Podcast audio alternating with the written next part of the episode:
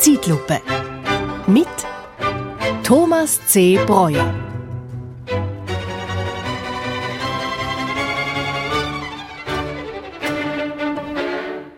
Liebe zeitgenössische Altgenossen, habt ihr euch eigentlich schon einmal gefragt, warum ihr den Weihnachtsmann immer seltener zu Gesicht bekommt? Nächstes Jahr will er die Schweiz komplett meiden. Das ist schlimm, liebe Schweizer, aber das habt ihr euch selbst zuzuschreiben. Ein Trost? Das ist nicht nur bei euch so. Diese Weihnachtszeit war ein hartes Stück Arbeit für alle Weihnachtsmänner des christlichen Abendlandes. Eine schlimme Saison. Europa hat sich mächtig verändert. Das Klima ist rauer geworden. Während man in Brüssel und Straßburg wieder einmal tagelang über die artgerechte Haltung des Weihnachtsmannes diskutierte, sah die Praxis bestürzend aus. Von überall trudelten Hiobsbotschaften per SMS ein. Allen voran wieder mal die Schworbe. In Stuttgart demonstrieren Bahnhofsgegner in roten Kostümen. Dabei ist das Thema längst durch. In Berlin müssen Weihnachtsmänner joggen. Stille Nacht, eilige Nacht. Denn nachts beeilt man sich dort besser und meidet vor allem die U-Bahn, wenn man nicht grün und blau geschlagen werden will. Und auf dem Weihnachtsmarkt schenkt ein Verrückter vergifteten Glühwein aus. Wobei, kann man so ein Gesöff überhaupt noch vergiften? Beim Bundespräsidenten wird der Weihnachtsmann gar nicht erst vorgelassen. Man will nicht noch mehr ins Gerede kommen mit Geschenken fragwürdiger Herkunft. Eigentlich ist es überall schlimm. In Paris dürfen Weihnachtsmänner keine Pakete zustellen, wegen der Sicherheitslage. In England wird ihnen neuerdings die Einreise verweigert. Hier sind ja nicht nur die Schotten dicht. Ganz England schottet sich gerade von der EU ab.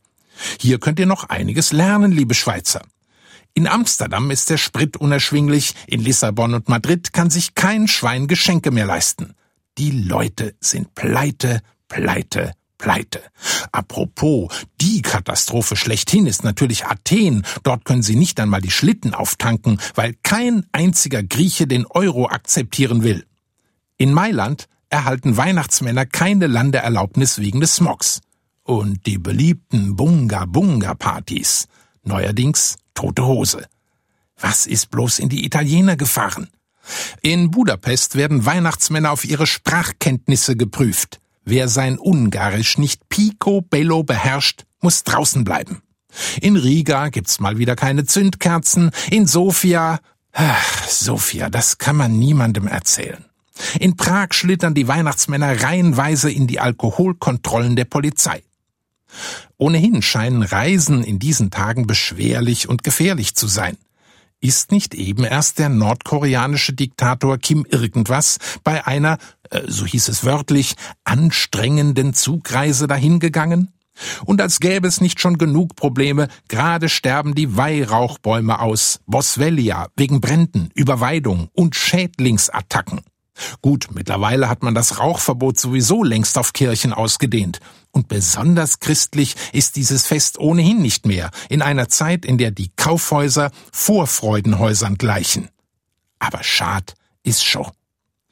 In der Schweiz hat sich der Weihnachtsmann eigentlich schon mit den alljährlichen Verschlechterungen abgefunden. Meistens versieht hier das Christkind seinen Job. Bei den Europäern ringsum ist Kinderarbeit längst verboten. Außerdem wird der Konkurrenzdruck immer größer, seit der blöde Sammy Klaus sich dermaßen breit macht. Gut, die Farbe Rot im Outfit haben die stramm bürgerlichen Parteien stets moniert. Und der Jugend ist der Respekt vor Uniformen ohnehin abhanden gekommen. Das geht Polizisten und Schaffnern ja nicht anders. Nicht zuletzt deswegen haben wohl auch die Krankenversicherungen die Tarife angehoben. Das trifft den Weihnachtsmann als Saisonnier besonders hart. Das ganze Land scheint schlecht gelaunt. Vielleicht wegen der steigenden Preise für Kakaobohnen in Afrika? Nicht nur übellaunig, sogar außer Rand und Band? So kennt er sie eigentlich gar nicht, die Schweizer. Die nördlichen Nachbarn, die Schwabe sieht ja höchstens mal außer Rentle und Bentle. Sowieso, das hätte er beinahe vergessen.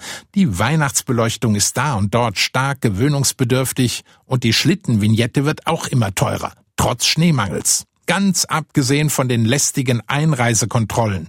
Dass die Schweiz dem Schengener Abkommen beigetreten ist, hat sich bis zur Grenzwache wohl noch nicht herumgesprochen. Die vergangene Woche hat ihm dann den Rest gegeben. Da wollte er innerhalb zwei Tagen nur mal eben die Straße überqueren, in Rorschach und in Heiligen Schwendi. Und da hätten sie ihn um Haaresbreite erwischt. Für helvetische Autofahrer scheint ein Zebrastreifen maximal eine Empfehlung zu sein, gegebenenfalls eventuell vielleicht einmal anzuhalten, möglicherweise also im Sinn von peut-être. Für viele eher ein Anreiz fürs Gaspedal, womöglich die Hoffnung auf eine neue Kühlerfigur. Wozu brauchen Sie in diesem Land eigentlich noch Exit und Dignitas?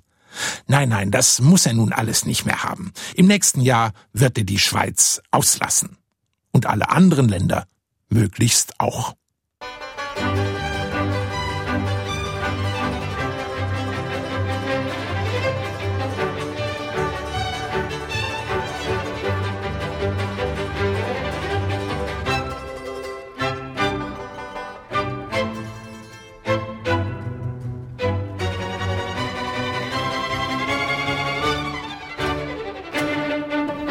Zeitlupe.